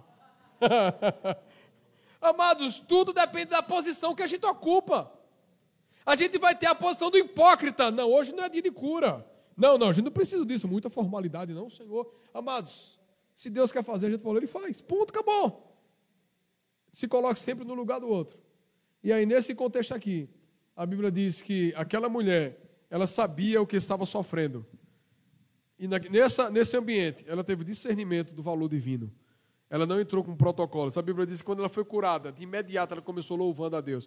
Senhor, muito obrigado, foi o Senhor que fez, eu te dou graça, Senhor. Aleluia, glória a Deus. E o hipócrita só ficou lá. E não pode acontecer isso. Ah, não, não pode acontecer isso. Não, sobre a vida dele não pode acontecer isso. Em nome de Jesus, irmão, rompa todo tipo de ação, todo tipo de estrutura que, que tenta engessar a ação e a cura do Espírito Santo porque ele é maior que você, ele é maior do que a sua igreja, ele é maior do que a nossa igreja, ele é maior do que a nossa cidade, porque quando ele decide fazer, ele faz, pode ser em qualquer lugar. Deus, ele é poderoso para fazer em qualquer lugar. Amém? Você crê que ele pode fazer na sua vida? Quando? Quando? Agora. Deus pode fazer agora sobre as nossas vidas. Em nome de Jesus. Romanos 12, versículo 10. Dediquem-se uns aos outros com amor fraternal. Prefiram dar honra aos outros mais do que a vocês. Deus está fazendo algo na vida do seu irmão, glorifica ao Senhor, dê honra a Ele, dê honra ao Senhor por aquilo que Ele está fazendo. Certa vez o pastor disse que chorar com os que choram, às vezes é mais fácil que se alegrar do que se alegra, porque chorar a gente é movido por pena, alegria a gente vai ter que romper a inveja. Porque se Deus está abençoando alguém, eu preciso, Senhor, glória a Deus, muito obrigado, que o Senhor possa continuar frutificando sobre a vida dessa pessoa. Eu creio que Tu és poderoso. Agora, se eu não me alegro naquilo que Deus está fazendo na vida do meu irmão, pode ter certeza, é um fruto de inveja no coração. Por quê? Porque talvez queria e não tem, aí não consegue sorrir. E não adianta sorrir com dente amarelo, não, irmão. Tem que sorrir direitinho. Ah, amém. Ô Senhor, o Senhor está vendo, né? É igual a Ana e Penina. É, Deus fez na minha vida, Deus fez na tua. Irmão, não brinque, não. Porque quando Deus fizer na mão daquele, na vida daquele que você está falando, você vai dizer, meu Deus, eu tive dez filhos, nenhum foi profeta, juiz e sacerdote. Deixa eu ficar calada. Deixa eu ficar quieto, porque Deus é poderoso para fazer do jeito que Ele quer, da maneira que Ele quer. Agora entenda como o céu se move. Entenda como o céu se move. Busque entender o céu, como ele está se movendo sobre a sua vida. Busque entendimento. Pastor, como eu consigo entender esse negócio do céu? Jejum, oração e devocional. Palavra. Jejum, oração e palavra. Como é que eu entendo esse revela? Deus falou comigo, como é que eu entendo? Jejum, oração e palavra. Como é que eu escuto a voz de Deus? Jejum, oração e palavra. Como é que eu posso orar e as pessoas serem curadas? Jejum, oração e palavra. Acabou, irmãos. Não tem outra receita, só isso. Como é que eu posso ficar calmo, Senhor, dia da tribulação, para não dar resposta, não reclamar? Jejum, oração e palavra. Pastor, eu reclamo demais, faça um jejum de silêncio. 30 dias, sem reclamar, sem murmurar e sem julgar. Existe um projeto é, just, é justamente isso, é JMR. Sem julgar, sem murmurar e sem reclamar. Sabe o que, é que vai acontecer? Como a boca ela ficou parando de falar besteira, a gente vai adorar esse tempo. Então, em nome de Jesus, nada mudou. Tente entender o que o céu está se movimentando a seu respeito. Senhor, por que, que o Senhor está. Me, me diga aí, o que é está acontecendo? Deixa eu discernir o céu aqui, Pai. Por que, que as coisas estão acontecendo de maneira diferente? Deus me dê um direcionamento. Eu vou ter que orar um pouquinho. Jesus, eu vou ter que orar um pouquinho. E a gente vai orar para o Senhor. Tiver agoniado, irmão, vá para o secreto. Ore lá. Diga, deixa eu ficar quieto, deixa eu, ficar. eu preciso mais de cinco minutos, deixa eu ficar quieto aqui. Vai orar. Vá buscar do Senhor. E Ele vai fazer coisas maravilhosas sobre a sua vida. 2 Coríntios 5, 16, 17 diz: De modo que de agora em diante a ninguém mais consideramos do ponto de vista humano. Ainda que antes tenhamos considerado Cristo dessa forma, agora já não o consideramos assim. Portanto, se alguém está em Cristo, é nova criatura, nova criação. As coisas antigas já passaram, tudo se fez novo. Se você pensava de um jeito, agora Deus está te convidando a pensar de outro. Quarto ponto, acolha as declarações divinas sobre o seu valor e a sua identidade. Eu estava ouvindo uma mensagem do pastor Chris Valaton esses dias. São pastores que eu gosto de ouvir. E ele estava falando que nós temos uma tendência muito complicada de pensar coisas ruins a nosso respeito. Você sabia disso? Ou não? Ou você é diferente? Não, irmão, vê só. Veja como a nossa mente às vezes trabalha contra nós. Você marca um compromisso com alguém, sua esposa, seu marido, e ele estava dizendo o seguinte, por exemplo, você marcou, sua esposa saiu de casa, você entregou o carro, a chave a ela, Ela foi embora, ela marcou com você de chegar em casa nove da noite. Deu nove horas, nove e meia, dez horas. Aí ele diz: o que é que o marido pensa? Meu Deus, bateram no carro. Meu Deus, ela se perdeu. Meu Deus, será que foi roubada? Meu Deus. A gente pensa coisa ruim. Aí você diz ao filho: Meu filho, chega aqui três horas da tarde. Ao menino, três e dez, três e vinte. Tem mãe que já liga para a polícia. Sequestraram meu filho! A gente pensa coisa ruim a nosso respeito. Você recebe dia 15, dia 16, dia 17, você demitido. Estão juntando dinheiro para me demitir. Nós sabotamos a nossa vida com os nossos próprios pensamentos. A gente poderia sempre pensar o seguinte. Eu achei interessante. Ele deu um exemplo, vou tentar trazer o um exemplo. Vou tentar lembrar direitinho aqui. Ele disse que a minha mulher atrasou uma hora, já sei. Ela, vai, ela passou no, no alimento ali, vai trazer comida para mim. Ela vai cuidar de mim daqui, né? Você pensa isso, homem? Já pensa coisa ruim. Meu Deus, bateu no carro, misericórdia, Senhor, o que é que aconteceu? Eu vou ter embora. E o pior de tudo, pode ter certeza, você vai ligar, o telefone dela vai ter arriado a bateria. e aí a cabeça fica pensando, Jesus! Né? Gente, a gente precisa pensar coisas maravilhosas ao nosso respeito. Eita, eita, meu filho, meu filho se atrasou. O que é que ele deve estar fazendo? Não, deve estar evangelizando alguém.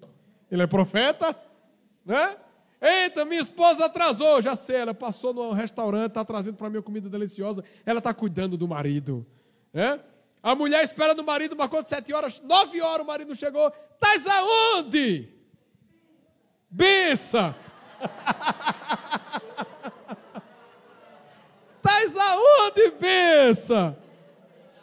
A gente já pensa o contrário, gente. A gente tem que parar e mudar a nossa mentalidade. O que, é que a gente pode fazer? Eita, meu marido atrasou duas horas, eu já sei. Ele foi atrás de rosas para mim. Aleluia! Pense diferente sobre as ações da sua vida. Não se sabote, vive em paz. Quarto ponto, acolha as declarações divinas sobre o valor que Deus tem para nós e a sua identidade. O próprio Jesus disse: essa mulher, uma filha de Abraão, ele estava dando identidade, ela é filha de Abraão. Ela foi mantida presa por Satanás durante 18 anos. Essa mulher, ela tem uma história, ela tem uma vida. Então, Deus ele deu identidade para nós, Deus deu identidade para você. Então, viva com base naquilo que ele deu sobre a sua vida. Quem é você? Filho de Deus, ou filho de Abraão. Eu sou alguém em Deus, então eu tenho um propósito em Deus e eu não posso permitir que outras pessoas determinem aquilo sobre a minha própria vida. 1 João 3,1 diz: Vejam como é grande o amor que o Pai nos concedeu, sermos chamados filhos de Deus, o que de fato somos, por isso o mundo não os conhece, porque não o mundo não nos conhece porque não o conheceu. Como é que alguém pode dizer a você, eita, você é a cara do Pai, se ele não conheceu o Pai? Então não espere muitas vezes que o mundo reconheça Deus em alguns momentos sobre a sua vida, que ele não sabe quem é Deus. Então se apresente, eu sou filho de Deus, eu carrego a presença do Senhor sobre a minha vida. Eu tenho uma identidade definida de paz sobre o meu coração. Continuando, a Bíblia diz, Efésios 1, 3 e 5. Bendito seja o Deus e Pai do nosso Senhor Jesus Cristo, que nos abençoou com todas as bênçãos espirituais nas regiões celestiais em Cristo. Porque Deus nos escolheu nele antes da criação do mundo, para sermos santos e irrepreensíveis em Sua presença. Em amor, nos predestinou para sermos adotados como filho por meio de Jesus Cristo, conforme o bom propósito da Sua vontade. Você é filho de Deus, se alegre por isso e vive em paz Ponto 5, alegre-se com tudo que Jesus já fez por você. Você pode se alegrar por tudo que Jesus já fez com você. Isso gera saúde sobre a sua vida. Pode não estar acontecendo hoje, mas você pode se alegrar. Não, ele sempre fez e dessa vez não será diferente. Ele vai continuar fazendo. Eu acredito, eu espero que vai acontecer de maneira diferente. Alegre-se. Sorria no meio da adversidade. Deus está cuidando das situações. Lucas 3, 17 diz que Jesus interviu e declarando as palavras de Jesus envergonharam seus adversários. Se alegre, porque ele vai te defender. As palavras dele vão envergonhar os seus adversários. E o que é que ele diz? Mas todo o povo se alegrava com o quê? Com as coisas maravilhosas que ele fazia. Então, em nome de Jesus, sorria, se alegre, celebre. Celebre a Deus. Saia desse culto hoje dando risada. Feliz pelo que Deus pode fazer. Isso vai gerar saúde para a sua vida. Quem sorri, vive mais. Quem sorri vive mais. 1 Tessalonicenses 5,18 diz: Deem graças em todas as circunstâncias, pois essa é a vontade de Deus para vocês em Cristo Jesus. Provérbios 17, 22: O coração bem disposto é remédio eficiente, mas o espírito oprimido resseca os ossos. Seu coração, ele é remédio. Isaías capítulo 64, versículo 4, eu acho maravilhoso esse texto que diz: Desde os tempos antigos, ninguém ouviu nenhum ouvido percebeu e olho nenhum viu. Outro Deus, além de ti, que faz o quê? Que trabalha para aqueles que nele esperam. Glória a Deus, Deus está trabalhando sobre a sua vida. Sofonias 3,17 diz: O Senhor, o seu Deus, está em seu meio, poderoso para salvar. Ele se regozijará em você, com o seu amor renovará. Ele se regozijará em você com brados de alegria. Deus vai olhar para você e vai ficar feliz.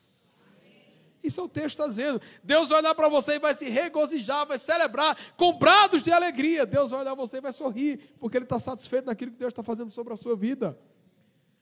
Você já imaginou Deus indo para você? Pois é, irmãos, quando nós estamos alinhados no Senhor, Deus sorri para nós. E não só para sorrir para nós, a Bíblia também diz que Deus zomba dos seus inimigos. Você pode ficar de pé nessa noite em nome de Jesus. Glória a Deus. Aleluia. Glória a Deus.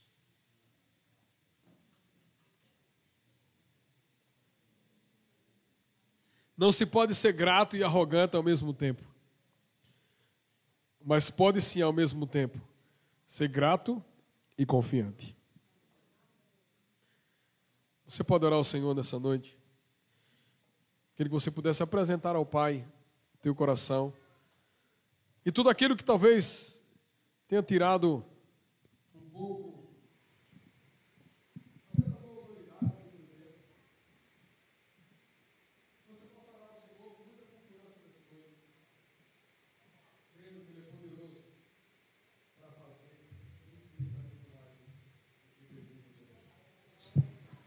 Próxima sexta-feira teremos a nossa sala de oração e nós empenhamos uma palavra que sexta-feira nós teremos muitos testemunhos para contar.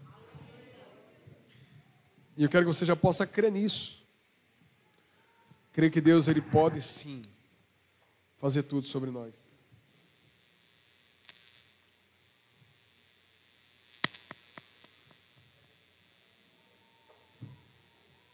Eu disse, as crianças dessa igreja são pentecostal. Demais até. Glória a Deus. Elas estão preparando para o dia 17. Você viu como é que está o nosso mês de abril? Qual é o tema do nosso mês? É o mês da ressurreição. Você pode orar ao Senhor nessa noite e agradecer a Deus. Agradeça a Deus. Até por aquilo que ainda não aconteceu. Diga, Senhor, obrigado, porque eu sei que essa semana vai acontecer. Senhor, obrigado, porque os céus vão se abrir Senhor, obrigado, porque eu sei que o Senhor vai derramar abundantemente, Deus, obrigado. Senhor, obrigado, porque existirá sim um decreto liberado de céus. Senhor, obrigado. Senhor, obrigado, porque eu creio que nada vai roubar a minha alegria. Obrigado, porque eu posso continuar confiando no Senhor. Obrigado, porque tu não é homem para que minta, nem filho do homem para que se arrependa. Obrigado, porque o Senhor é fiel e cumpre aquilo que prometeu. Obrigado, Jesus. Obrigado por tudo. Obrigado, Jesus. Sei que os teus olhos, sempre atentos, permanecem em mim.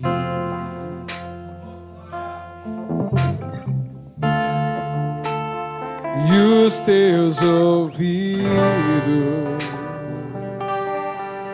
estão sensíveis para ouvir o meu clamor. Eu posso até chorar,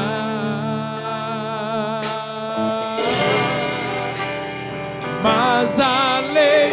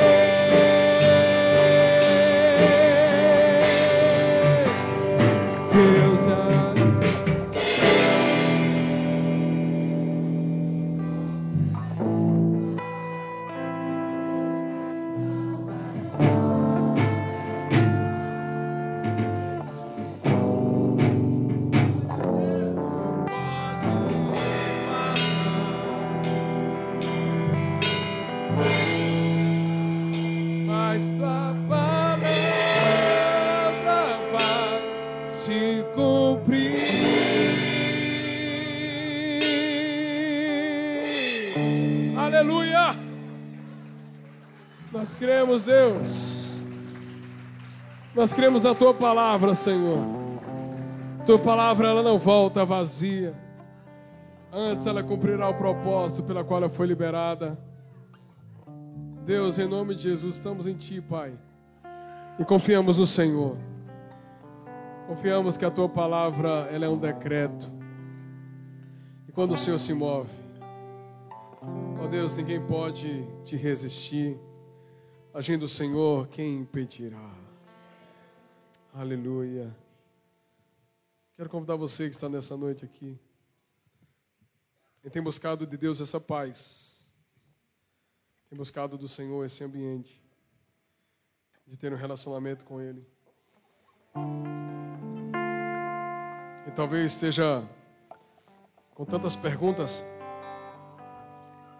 mas a resposta é uma só: Cristo Jesus. Quero saber se no nosso meio tem alguém que gostaria de entregar o seu coração ao Senhor como resposta daquilo que Ele pode fazer sobre a sua vida. Ele tem a paz para você que excede todo entendimento. Esse é o meu primeiro convite. Você gostaria de entregar a sua vida a Jesus hoje? Confessá-lo diante dos homens, diante de Deus. Mas sendo um ato de desprendimento, nós ouvimos aqui a palavra, nós agora somos novas criaturas em Jesus. Alguém gostaria de tomar essa decisão? Você pode dar um sinal com suas mãos, levantar sua mão assim, eu quero entregar as minhas emoções ao Senhor. Eu tenho vivido emoções desequilibradas, eu quero entregar a Jesus nessa noite. Se tiver alguém, levanta sua mão comigo aqui, a gente vai estar orando por você. Eu oro para que o Senhor possa estar trabalhando já sobre a sua vida. Ao mesmo tempo, eu quero orar também, o meu segundo convite é para aqueles que estão com suas emoções fragilizadas e fragmentadas. Não é simplesmente um momento de fragilidade, mas é um momento de fragmentação. Em alguns momentos as circunstâncias estão tão contrárias que você não está sabendo nem mais quem você é, de tão aflito que talvez você esteja. Eu quero também orar por você nessa noite, em nome de Jesus. Primeiro convite é aquele que gostaria de entregar a vida a Jesus. E o segundo convite já é para aquele que já entregou a sua vida a Jesus, porque aquele que não entregou a sua vida a Jesus, ele vai permanecer com o seu coração fragmentado. Porque Jesus é aquele que liga o coração. Jesus é aquele que coloca ordem nas nossas emoções. E é tão maravilhoso isso que o próprio salmista, em alguns momentos, quando ele declarava que ele estava angustiado, o próprio salmista declarou: Aquieta-te, minha alma. Aquieta-te. O próprio salmista deu uma ordem para a sua alma, para as suas emoções. Aquieta-te, porque certamente nós louvaremos ao Senhor, porque Ele virá. Nós podemos ter o domínio sobre as nossas emoções. Quero orar por você que está também com suas emoções fragmentadas e fragilizadas. Você vai colocar uma mão na sua cabeça, sobre a sua mente. Não é simplesmente o seu coração. Esse coração é um motor. Mas a sua mente é que vai estar dando direcionamento sobre o seu corpo. É na sua mente que você vai receber a sua identidade em Deus. Vamos orar juntos nessa noite. Meu Pai, eu te agradeço pela tua bondade. Eu te agradeço pela tua palavra que o Senhor declarou sobre nós. Oh Deus, o Senhor declarou, Deus, sobre nós que existem promessas que o Senhor há de cumprir. Tu és um Deus de aliança, um Deus que não quebra alianças. Tu és o Deus que prometeu, tu és o Deus que vai estabelecer o novo. Eu oro em nome de Jesus, Pai, sobre mentes nessa noite. Mentes, ó Deus, ó Pai, que talvez estejam tão angustiadas, ó Deus que em muitos momentos podem até estar sendo fragmentadas da sua própria essência. Eu oro em nome de Jesus para que o Senhor possa nessa noite estar gerando nos corações, ó Deus, um sentimento, uma posse, ó Deus, de que cada um de nós aqui é filho de Deus. Ó Deus, o Senhor possa estar gerando essa fortaleza no coração dos teus filhos. Ó Deus, em nome de Jesus, que todo pensamento contrário, ó Deus, as circunstâncias dessa vida, que o Senhor possa estar agora limpando das mentes, em nome de Jesus, limpando mentes dessa noite, e que nós possamos encher a nossa mente dessa canção, dessa esperança.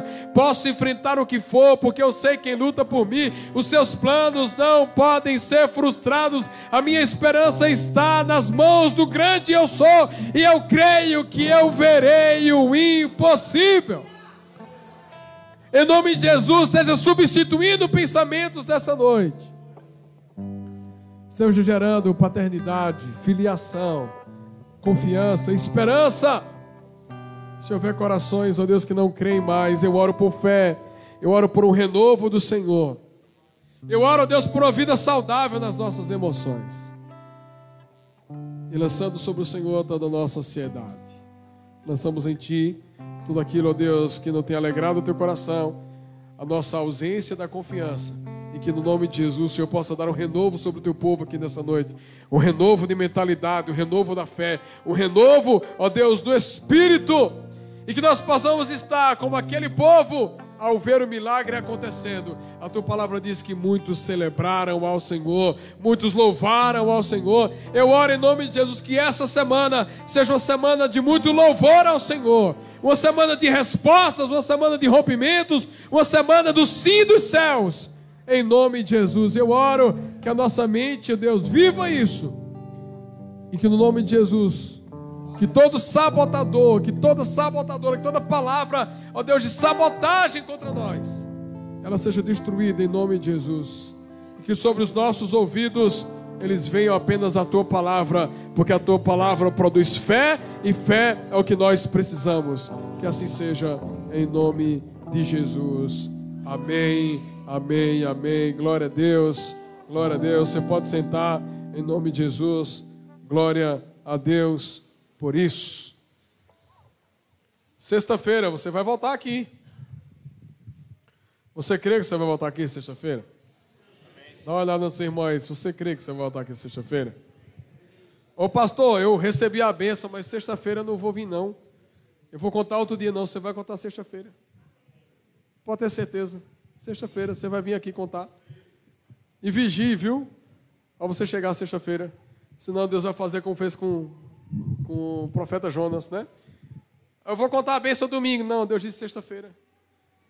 Eu vou mudar a rota, vai aparecer um peixinho no meio do caminho. Você vai para a igreja sexta-feira. Deus vai liberar isso sobre a sua vida. Amém? Deixa eu convidar você aqui para algumas das nossas ações. É, amanhã teremos o nosso PGA. PGA é pastoreamento, é cuidado. Nós cuidamos de vidas nessa igreja. E o nosso cuidado é pelo PGA, pastoreamento, é o pequeno grupo apostólico. É um tempo de cuidado aqui. Então, queremos convidar você a fazer parte de um PGA. E você também pode participar, tanto no segunda-feira, e os jovens têm o PGA deles, tá? Os jovens é um sábado, PGA dos jovens. Então, sexta-feira teremos aqui a nossa sala de oração, estaremos juntos aqui, às 19h30, e no sábado, 4 horas da tarde, tem reunião das mulheres. Tá vendo? Se eu dissesse reunião dos homens, vocês iam ver o brado que deu nessa igreja. Tá vendo? O povo tá. Sábado, Quatro horas da tarde, tem reunião das mulheres. Agora eu senti firmeza, viu? Sábado, então vai ter, nós estamos trabalhando as mulheres da Bíblia esse ano. Todo mês trabalhamos um tema específico e o próximo sábado será sobre Esther. Então será um tempo precioso, quatro da tarde, mulheres, venham, tá bom? Assim estejam junto conosco aqui. Domingo, nossas celebrações, manhã e noite. E se prepare dia 17, por quê? Porque o nosso coral está ficando top. Gente, vai ser muito legal o nosso coral aqui. Eu venho, quero convidar você a você trazer lenço no dia 17. Ô pastor, eu vou chorar. Vai chorar de alegria. Deus vai falar poderosamente ao seu coração, né? Terça-feira à noite tem ensaio, né? Terça-feira à noite tem ensaio, 20 horas. Tá bom? Coral está preparado aí. As músicas estão ficando lindas, irmãos. Então vai ser um tempo muito precioso no Senhor. Amém? Deus esteja abençoando a sua vida. Você tem uma semana bem preciosa. Essa semana, não permita que vozes venham atrapalhar aquilo que o Senhor liberou sobre a sua vida hoje. Regue no Senhor cada uma dessas palavras. Se você quiser assistir novamente, assista novamente. Vai estar lá disponível lá no YouTube. Você vai regar as palavras que Deus tem a seu respeito. Se vier algo contrário a isso, repreenda. Diga em nome de Jesus, não recebo. Eu vou ficar com a palavra que foi liberada do Senhor sobre a minha vida. Amém? Gere isso, regue todos os dias. E se você desejar aprender um pouco mais sobre as vozes que você tem ouvido, que não são vozes de Deus, muitas vezes são vozes de sabotagem, tem um livro muito bom ali chamado Fecha a Matraca. É um livro muito interessante. Né? Muitas pessoas já leram aqui o livro, então você vai estar aprendendo sempre a limitar aquilo que sai da sua boca. Acredite, a voz mais parecida com a de Deus sobre você, a voz de Deus mais parecida é a voz, a sua voz. A sua voz é a voz mais parecida com a voz de Deus. E acredito, você sempre é ouvi-la. Né? Então, em nome de Jesus, profetize palavras de bênção sobre a sua vida, libere palavras de paz sobre a sua vida, em nome de Jesus. Amém? Vamos orar ao Senhor, encerrando aqui nossa celebração de hoje. As crianças estão ali ensaiando. Qualquer coisa, você espera um pouquinho, tá? Pelo ensaio das crianças aí, em nome de Jesus. Você pode ficar de pé mais uma vez, vamos orar juntos. Queremos agradecer a quem está conosco online também. Deus abençoe. E eu quero, irmão, em nome de Jesus, liberar sobre a sua vida fortalecimento para essa semana no que diz respeito ao nosso jejum. Tá certo? Não, não vá é, se distanciar disso. Mas, pelo contrário, alimente a sua fé no Senhor. Será um tempo precioso. Você vai ver, Deus pode mudar o seu paladar, irmãos. Deus pode mudar o seu apetite. Eu vim dessa igreja hoje, homens comendo soja. Pode acreditar que foi um milagre do Senhor, viu? Então, assim, como é maravilhoso, gente. Então, vamos fazer isso, vamos juntos, em nome de Jesus. Amém? Quero convidar a nossa querida Leila para estar orando por nós aqui, em nome de Jesus. Obrigado pela sua presença mais uma vez. Deus abençoe você que está em casa, você que está conosco aqui. Vamos orar. Amém. Oremos. Pai, obrigado, Jesus. Queremos te render graças, Deus, pela palavra que o Senhor trouxe hoje pela manhã, agora à noite, Senhor, ao nosso coração. Deus, queremos te pedir, Senhor, por emoções saudáveis em Ti, Deus. Nós sabemos que somente no Senhor isso é possível. Pai, que a gente possa desfrutar da paz que excede todo entendimento, Deus, que essa paz só vem realmente do Senhor, o mundo não conhece. Que o Senhor possa estar preparando, Deus, a nossa semana, nos leve em paz e segurança, Deus, acampa os teus anjos ao nosso redor, nos dá uma noite de sono tranquila, Senhor, um sono reparador. E que durante a semana possamos estar aqui, Deus, louvando e engrandecendo o teu nome. É o que eu te peço e te agradeço em nome de Jesus. Amém. Que a graça e a paz do nosso Senhor e Salvador Jesus Cristo, e a comunhão e as duas consolações do Espírito Santo sejam sobre tua vida, sobre tua casa, sobre tudo aquilo que você colocar as tuas mãos. Que essa seja uma semana poderosa, surpreendente, que o céu se mova e você tenha respostas em nome de Jesus. Amém. Vamos em paz. Uma semana maravilhosa em nome de Jesus. Senhor, te quero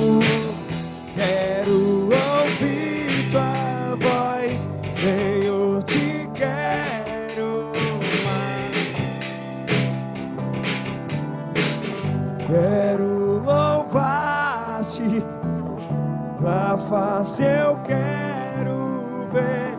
Senhor, te quero.